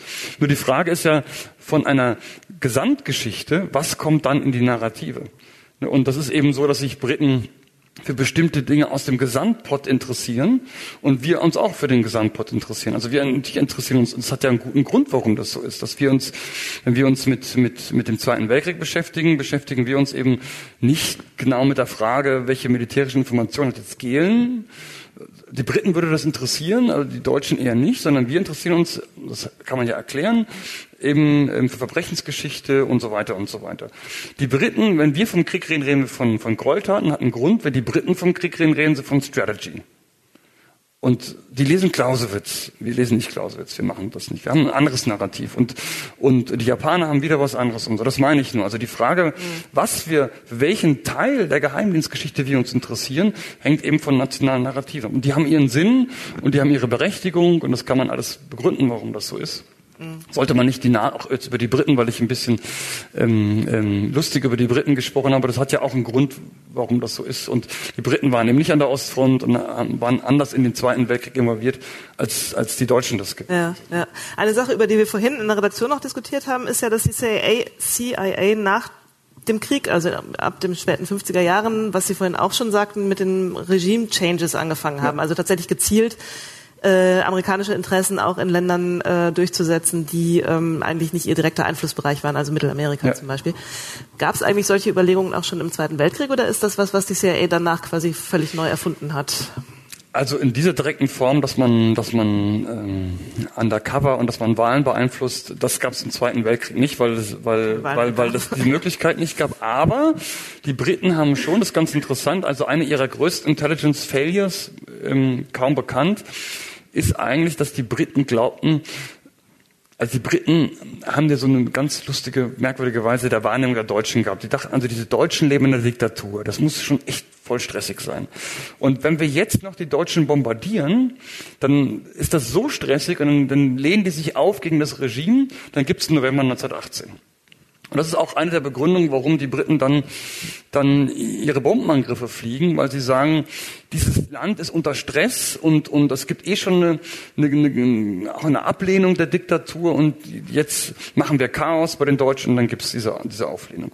Und die Geheimdienste melden genau das und sagen, also nächsten, nächstes Frühjahr wird es diese Revolution geben. Und dann kommt das Frühjahr, ja, nächsten Herbst. Oder dann nächstes Frühjahr. Wann fängt das an? Bis sie dann, das fängt 42 okay. ähm, schon an mit der, mit der, mit der Direktive ab, ab Februar 42, wo sie dann sagen, aufs Flächenbombardement gehen. Und im September 44 sagen die Geheimdienste, hm, vielleicht gibt es doch keine Revolution in Deutschland. Und ähm, die hätten es natürlich wissen können, ähm, weil es genug Gefangene gab und so weiter, genug Quellen, Flüchtlinge und so, dass das ein Irreal ist. Aber sie wollten es einfach glauben, weil ähm, äh, sagen die Bombing Policy auch irgendwie gesetzt war und weil man von diesem Pfad nicht ab. Also die Idee ist schon und die Hoffnung, wir müssen auch gar keine Invasion machen. Wir brauchen keinen großen Landkrieg. Wir lösen, wir enden, beenden diesen Krieg eigentlich mit, mit unserer Bomberflotte. Und da haben die Geheimdienste reichlich solche Berichte zugeliefert. Also die Hoffnung auf einen Regime Change, wenn man, wenn man so will. Aber eben nicht, also die Briten hatten jetzt, also MI6, ähm, ist denkbar äh, unerfolgreich und sie hatten jetzt nicht irgendwelche geheim MI6-Gruppen, die jetzt irgendwie die Gauleiter umbringen oder irgendwie äh, da Regime Change machen. Das kann man ja unter, unter Friedensbedingungen dann wirklich, wirklich erreichen. Und das ist dann wirklich, glaube ich, in der Form auch was Spezielles des amerikanischen Nachrichtendienstes. Mhm. Äh, nun gibt's ja äh, die ähm, Spionage innerhalb des geteilten Deutschland. Das war ja recht dramatisch zum Teil. Die Erfolge der DDR-Auslandsaufklärung, der Hauptverwaltung Aufklärung waren ja doch ganz eindrucksvoll, wenn man sich überlegt, dass sie also zeitweilig einen Kanzleramtsreferenten, Günter Guillaume, gestellt haben, die Sekretärin des Bundeswirtschaftsministers äh, Bangemann und eine stellvertretende Referatsleiterin im äh, BND, die sinnvollerweise für die Gegenspionage im Osten also zuständig war. Wie erklärt sich das, diese, wie erklären sich diese, diese ähm, Erfolge, die ähm, Hauptverwaltung Aufklärung hatte, etwa bis zum Schluss mindestens anderthalbtausend, ganz genau weiß man es nicht, mindestens anderthalbtausend Informanten und Agenten in der Bundesrepublik, in allen gesellschaftlichen Bereichen im Grunde drin. Wie erklärt sich, erklären sich diese Erfolge bei der ja beträchtlichen Unattraktivität des DDR-Systems in den Augen äh, Tja, der die, da ist die Frage, ob das wirklich für alle so unattraktiv war. Denn ähm, wenn ich mal in die Quellen ähm, der 68er Zeit zurückgehe oder der APO, ähm, da gab es natürlich viele, die eigentlich sagten, ähm, die DDR ist vielleicht doch der bessere Staat und oder der Sozialismus auf jeden Fall ist das bessere System und der Kapitalismus ähm, äh, ist nicht das bessere System. Also es gab Leute, die wirklich äh, glaubten, äh, dass ähm, äh, ja, also es ist DDR das bessere System war. Dann gab es andere Leute, die sagten, naja, es muss auch ein Ausgleich sein. Die DDR ist für den Frieden, der Ostblock ist für den Frieden und die Amerikaner, Anti-Amerikanismus sind nicht für den Frieden. Und dann gab es einfach diejenigen, die äh, aus den üblichen Gründen, sei es Liebe oder Geld, Schulden, ähm, sich haben anwerben lassen. Und, und eine, eine freie Demokratie, ähm, äh, ein freies liberales System mit freiem Reiseverkehr und so ist immer anfälliger als eine Diktatur, äh, die, die überall sagen, den, den Daumen drauf hat. Also die, die, die, die Bundesrepublik war eine offene Gesellschaft. Sie war auch nicht sehr intelligence affin, dass man jetzt ständig ähm, gedacht hat, ähm, wir müssen achten auf, auf Gegenspionage und so weiter. Man wusste das schon, dass es sowas gab. Es wurden auch immer wieder Agenten enttarnt, aber man war relativ blauäugig. Ich kann es für die Bundeswehr nur beurteilen. Es gibt in allen Bundeswehr-Jahresberichten auch immer so eine Sektion äh, Geheimdiensttätigkeiten und wie können wir uns vor dem Ostblock schützen. Man hat aber wirklich nicht begriffen, was die DDR alles wusste. Wenn ich heute ins Archiv gehe und die Akten der Militäraufklärung der NVA mir anschaue, dann wären die ab den 70er Jahren extrem gut. Und ich frage mich, ähm, also es ist nicht, geht aus den Akten nicht hervor, wo sie es alles her hatten, aber sie sind wirklich extrem gut informiert. Das Problem war, dass sie natürlich ähm, nur das auch ausgewertet haben, was sie auswerten wollten. Das war immer der Beleg, dass der Imperialismus so aggressiv ist, dass er kurz davor ist, die DDR zu überrollen. Aber sie waren extrem gut und wahrscheinlich hätte die Bundeswehr mit den Ohren geschlackert, wenn sie gewusst hätten, äh, was alles in diesen Berichten steht. Ähm, aber also die, die, die, die die Erkenntnis, ähm, dass man sich besser schützen muss, dass man äh, der MAD zum Beispiel ist eben ein sehr kleiner Geheimdienst gewesen. Der militärische Abwehrdienst. Der militärische Ab Abwehrdienst. Abschirmdienst. Abschirmdienst. Die waren natürlich auch auf der Jagd dann nach, nach NPD-Leuten ähm, und, und anderen Extremisten oder irgendwelchen APO-Leuten, von denen sie, also in der 68er Zeit glaubte man eher, da ist die große Gefahr, dass Rudi Dutschke die große Revolution macht und äh, solche Dinge und Flugparkaktion der APO. Äh, aber er äh, hat ja auch Stasi-Agenten enttarnt, aber es ist auch eine Frage der Ressourcen. Und die Frage ist ja dann, das kann man ja sehen, wie viele Ressourcen hat ein Verfassungsschutz, ein MAD? Und der MAD war eben immer ein relativ kleiner Geheimdienst. Und die Prioritäten lagen eigentlich, er hat viel weniger Ressourcen gehabt ähm, als etwa im Verhältnis die Stasi. Und ähm, damit war, glaube ich, die ganze Intelligence Awareness, also wenn man mal die äh, die Kanzler fragt, also ein Helmut Schmidt und ein Helmut Kohl, äh, war das auf eurer Agenda? Dann würde ich nicht glauben, dass die, äh, dass das irgendwie so eine e-, echte Priorität gewesen ist. Und das ist in der, in der DDR und in den, in den Ostblockstaaten natürlich ganz anders gewesen. Da war man ja sagen, eher sagen, geradezu schon paranoid in diesen Dingen. Aber äh, trotz dieser paranoiden Tendenzen der politischen Führung, die ideologisch bedingt war, ist es ja so, dass was Sie auch bestätigen durch Ihre Archivkenntnis, dass die DDR-Nachrichtendienste die politische Führung relativ äh, gut und realistisch über, darüber informiert haben, was denn im Westen tatsächlich stattfindet. Das heißt, dass die auch wussten, dass da nicht morgen früh der Angriff kommt, sondern dass äh, keiner geplant ist. Und also das hätten Sie wissen können. Die Frage ist aber immer nur, äh, was ich vorhin ansprach: Sie machen aus Informationen Wissen. Sie hatten die Informationen, wie viele Panzer die Deutschen mhm. haben und die NATO und wo die Atomraketen stehen und so. Das hatten sie alles. Also die konnten die ganzen Panzer zählen. Die Frage ist Wissen. Also was heißt das von der NATO-Strategie? So und äh, alle Berichte, die ich kenne von der Militäraufklärung der NVA, ist das alles alle Informationen so interpretiert werden, das ist der Beleg, dass der aggressive Imperialismus kurz davor ist, uns zu überrollen. Und ähm, die ganzen Probleme, die die Bundeswehr hatte, mit Wehrpflichtigen, die keinen Bock auf die Bundeswehr hatten, mit die Bundeswehr war am Wochenende gar nicht da, weil alle zu Hause waren bekanntermaßen. Äh, also ja, es war, die Bundeswehr gab es am Wochenende eigentlich nicht und ähm, also diese ganzen Dinge, die ja offensichtlich nicht darauf hindeuten, dass der aggressive Imperialismus kurz davor ist, die DDR zu überrollen, das hat man nicht gemeldet. Und da kommen wir wieder auf die politische Abhängigkeit. Wenn man das gemeldet hätte, dann hätte das ja bedeutet, der Westen ist gar keine Gefahr. Dann hätte das ja, wir brauchen eigentlich gar keine NVA und so weiter und so weiter. Und das hat natürlich auch der, auch der BND hat ja nicht gesagt, ja, die Russen haben zwar 22.000 Panzer, aber eigentlich haben die mehr Angst vor uns als wir von ihnen. Das hat man natürlich auch nicht gemacht. Wir haben im Heft ein Interview mit dem Leiter des, mit dem letzten Leiter des DDR-Auslandsgeheimdienstes, mit Werner Grossmann. Und der behauptet, ähm, dass die Arbeit des Dienstes dem Frieden gedient habe. Ist das ja. historische Schönfärberei oder hat er recht? Das sagen alle Nachrichtendienste.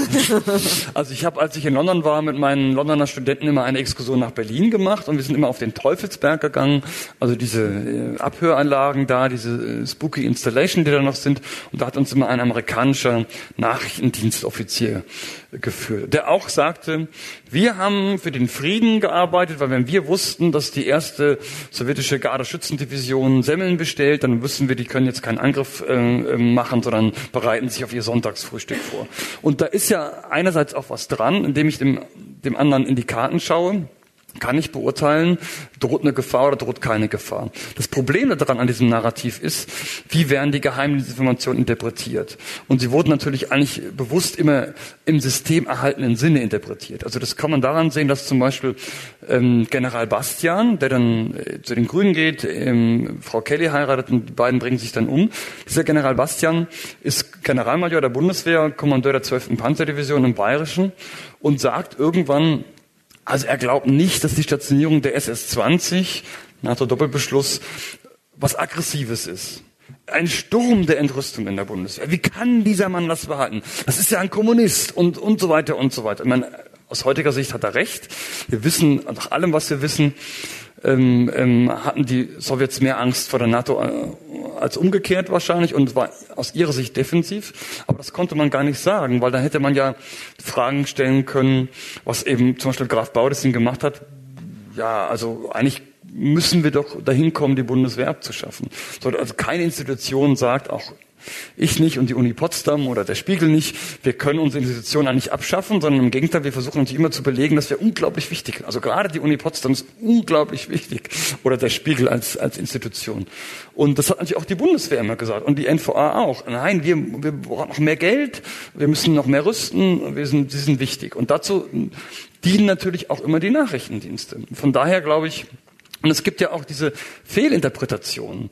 Ähm, also, ähm, dass man, man weiß es ja bei Abel Archer 83, ähm, ähm, geht ja die Erzählung so, dass man glaubte, äh, die Na also die, der Ostblock glaubte, die, die NATO würde in dieser Übung äh, irgendwie den großen Angriff vorbereiten und dann gibt es angeblich einen heldenhaften sowjetischen Oberstleutnant, der äh, gerade noch so, der gerade noch so im letzten Moment und so weiter. Ja. Also, also Nachrichtendienste haben ja immer auch die Gefahr, dass man, die, dass man die Informationen fehlinterpretiert. Insgesamt, summa summarum, glaube ich in der Tat, dass Nachrichtendienste im Kalten Krieg eher zum Frieden beigetragen haben, als dass sie zur Eskalation beigetragen haben. Weil die Information einfach vorhanden war. Die Information war da und wenn ich auch die BND-Berichte lese vom, vom Ostblock, dann konnte man natürlich nicht Brezhnev über die Schulter schauen.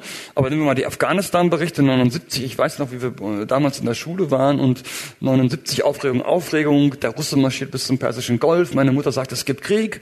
Wenn ich jetzt diese BND-Berichte lese, wird relativ schnell klar, ähm, dass das eine eher defensive Aktion der Sowjetunion ist, dass sie nicht weiter äh, marschieren wollen. Ähnlich auch der Prager Frühling, Niederschlagung, dann der Einmarsch nach Prag. Man bekommt mit, die Russen marschieren auf, es gibt Divisionen, es ist nicht klar, was ist das, Unsicherheit auf der Bundeswehrseite. Und dann gibt es äh, schöne Berichte, wie dann der Generalinspekteur de Maizière die Leute zusammenruft und die Deutschen sind ganz aufgeregt, die, die Bataillone munitionieren auf, wir müssen zur Grenze vor, der Russe kommt. Und er sagt, also wir wissen, es ist eine interne Aktion, wir dürfen den Warschauer Pakt nicht, nicht provozieren, das, wir machen nichts. Man holt die Leute wieder zurück in die Kasernen. Ähm, und es gibt nur einen General, der sagt, die Russen nehmen Faustpfänder im Bayerischen Wald.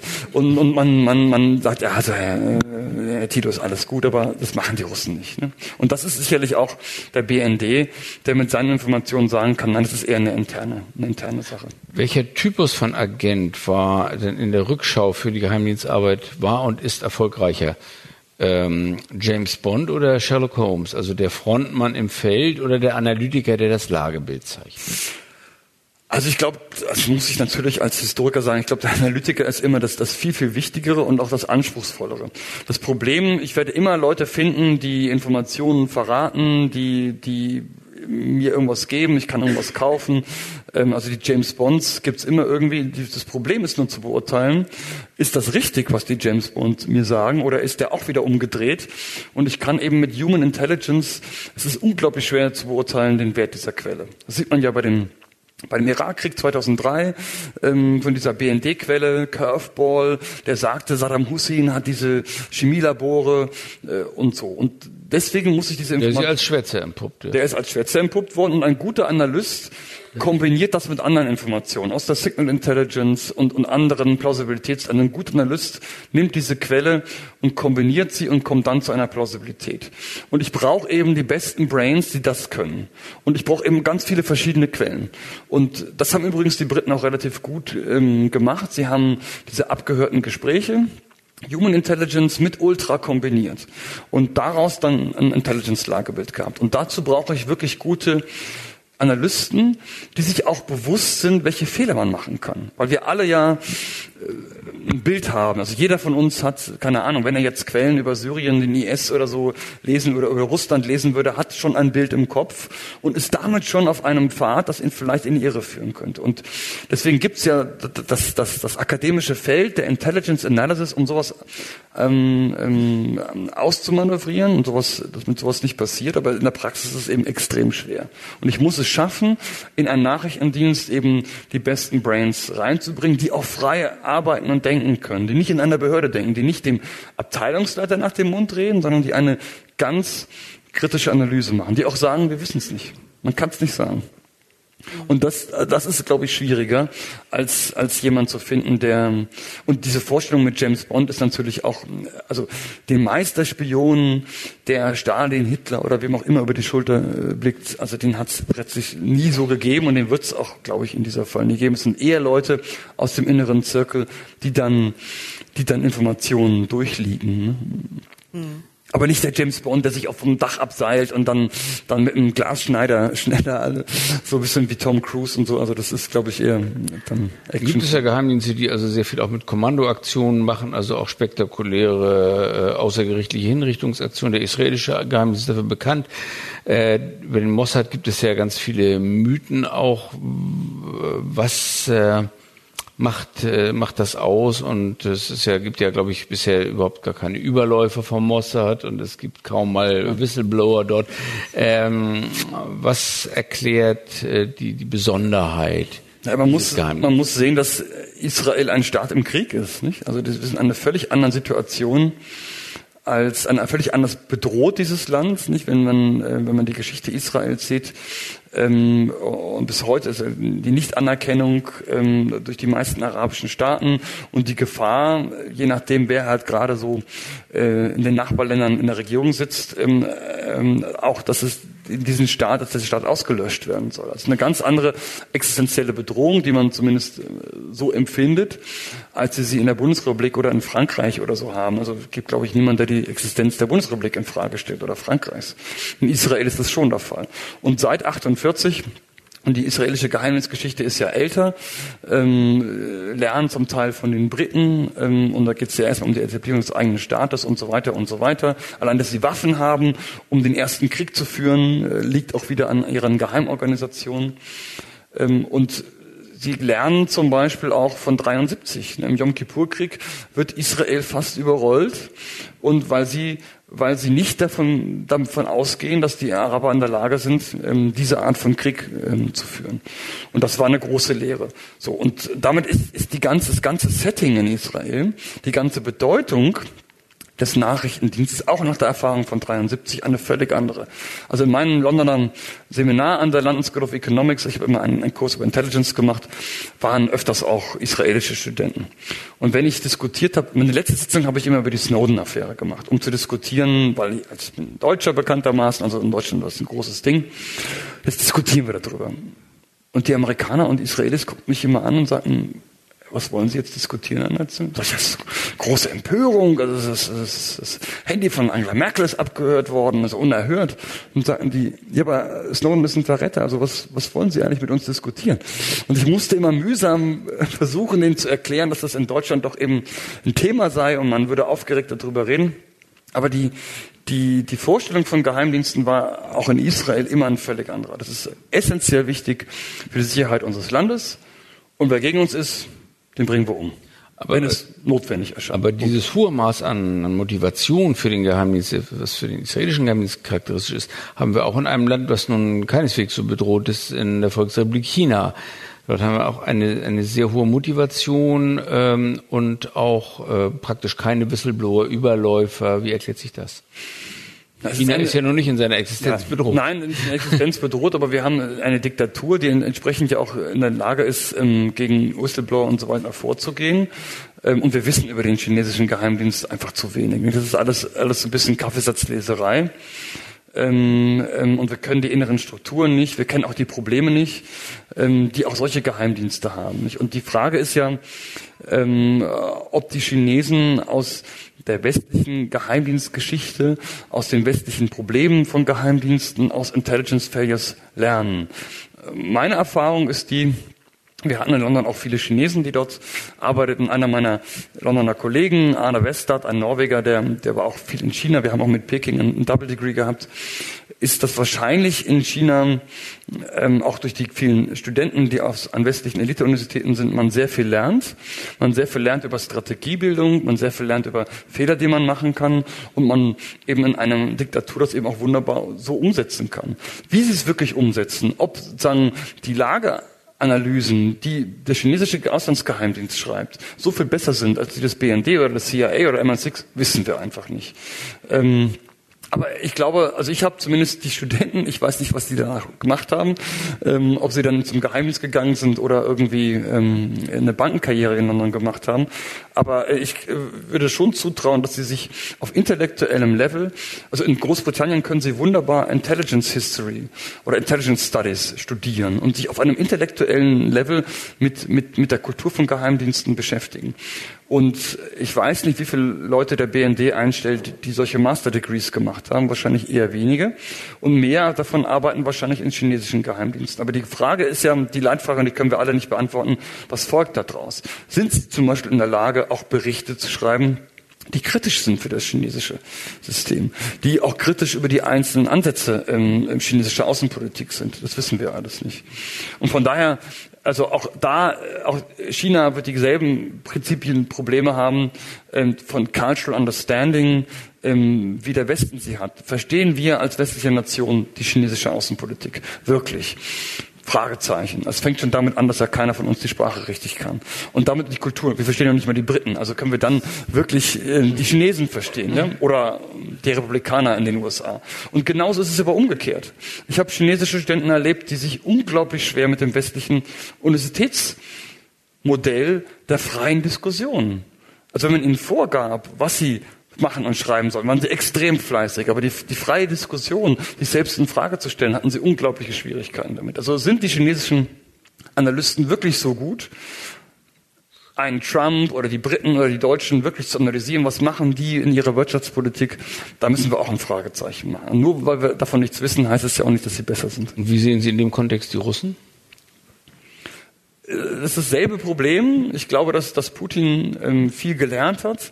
Ähm, ähm, wir müssen Russland ähm, sehen vor den russischen Erfahrungen, äh, nicht nur des Zweiten Weltkriegs, vor allem den 1990er Jahre, des Zusammenbruchs, des seines Raubtierkapitalismus. Das will man nicht wieder haben. Ähm, sehen, wie auch die USA in vielen Fällen die Russen einfach über den Tisch gezogen haben könnte man jetzt lange drüber reden, aber ich will es jetzt mal auf diesen kurzen Satz bringen, wie man versuchen muss, eigene Interessen äh, durchzusetzen, wie man selber wieder versuchen muss, ein eigener Akteur bei begrenzten finanziellen Mitteln, ein eigener Akteur auf der politischen Weltbühne zu werden, wie man analysiert hat, relativ gut, was, da, was die Schwächen des westlichen Systems sind, wie man auch westliche Systeme destabilisieren kann, gerade in Europa, mit begrenzten äh, Mitteln. Das machen die Russen aus eigenem Interesse relativ günstig. Ne? Sie nutzen in Syrien, die Europäer sind uneins wieder mal, die, die Deutschen vorne ran. Das nutzen die Russen relativ skrupellos in ihrem Sinne gut aus. Auch wie sie, also das haben wir mal bei uns in der Uni Potsdam analysiert, ähm, wie Russia Today zum Beispiel Facebook-Kampagnen in der Ukraine-Krise ähm, gemacht hat. Das machen die Amerikaner auch, das darf man nicht vergessen, aber jetzt machen es halt auch die Russen so. Und ähm, wie man ähm, Zwist Unsicherheit sät, ne? und das ist ja die große Diskussion um Fake News, die wir, die wir alle haben in den neuen Medien. Wie man ein Bild erzeugt von einer russischen Armee, als ob Genghis Khan vor der Tür stehen würde. Und, und jeder Analyst weiß, ja, die machen aus relativ wenig relativ viel, aber die russischen Capabilities sind weit von den Fähigkeiten der Roten Armee im Kalten Krieg entfernt. Und es ist nicht zu befürchten, dass eine russische Panzerdivision vor den Toren Warschaus erscheint, obwohl wir manchmal äh, völlig irre äh, da sind. Aber es ist ein, ein, ein geschicktes Bild, was sozusagen erzeugt wird. Insofern hat man sicherlich gelernt. Aber again, was der russische Auslandsgeheimdienst wirklich berichtet, ist die große Frage. Ich glaube nicht. Also ich glaube, dass, dass die ganze Geheimdienstnomenklatura auch ein Problem hat. Und Putin kommt ja daher, weil sie nämlich den Staat aufbauen über Kontrolle. Und das ist meine Lesart, sagen, wir, wir müssen alles kontrollieren. Und nur dann geht es. Und ich glaube, dass, dass Staaten erfolgreicher sind, auch wirtschaftlich erfolgreicher mit dem freien Spiel der Kräfte. Und das ist genau das, was Putin eben nicht will, sondern es geht um Kontrolle.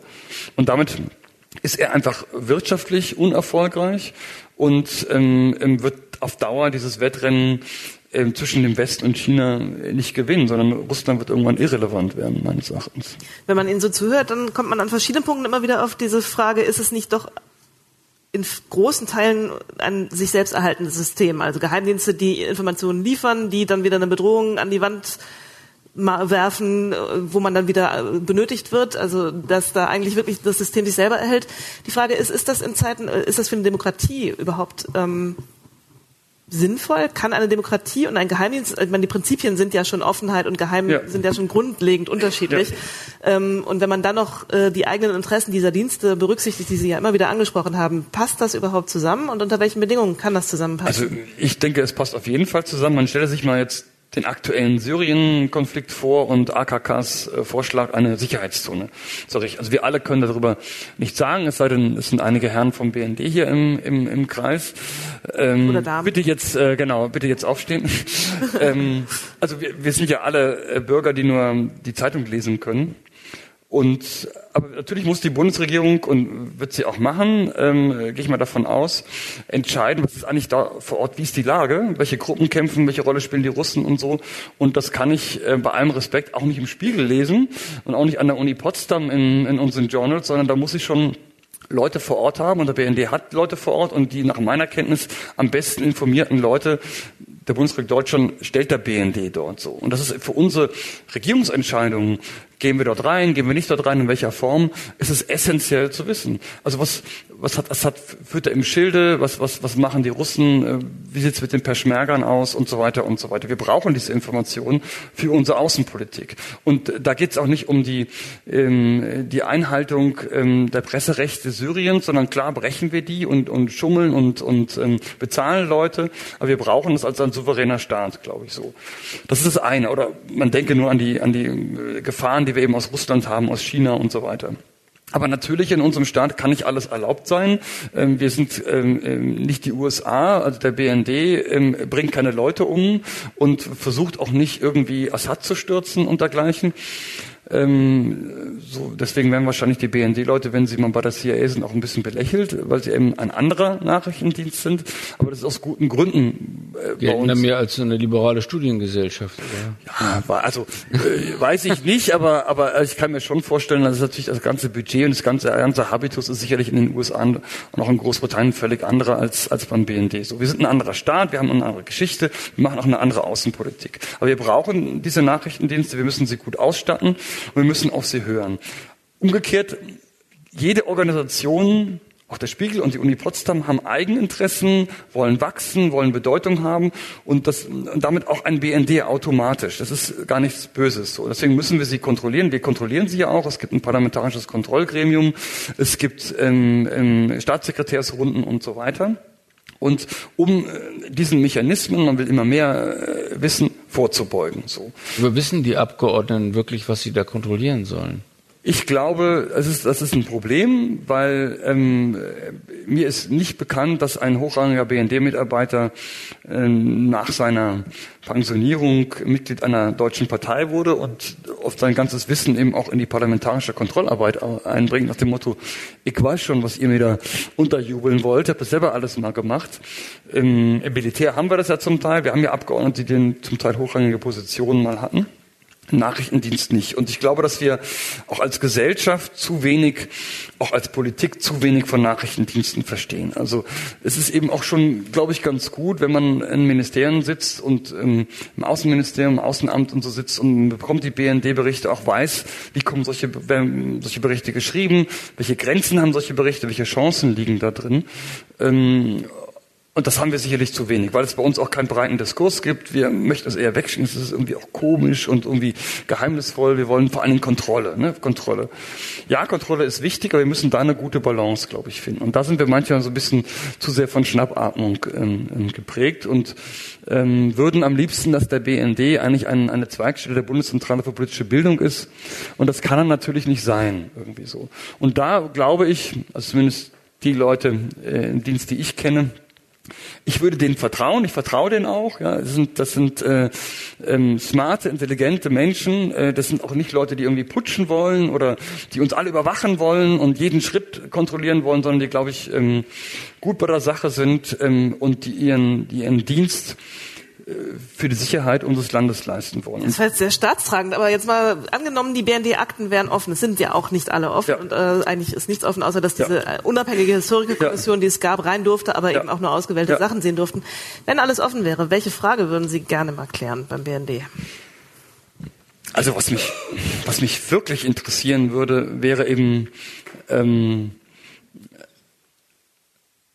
wie Sie analysieren wie sie zu ihren Bildern kommen. Also wer was wann wo macht oder? Genau. Also ich habe mal, also was mich wirklich interessiert, was man sogar machen könnte, ist äh, die Berichte des BND aus den 1980er Jahren über die DDR und was stimmt da dran und was stimmt nicht und warum stimmt es nicht? Warum haben sie einige Dinge nicht gesehen? Also intellektuell, warum haben sie einige Dinge nicht gesehen?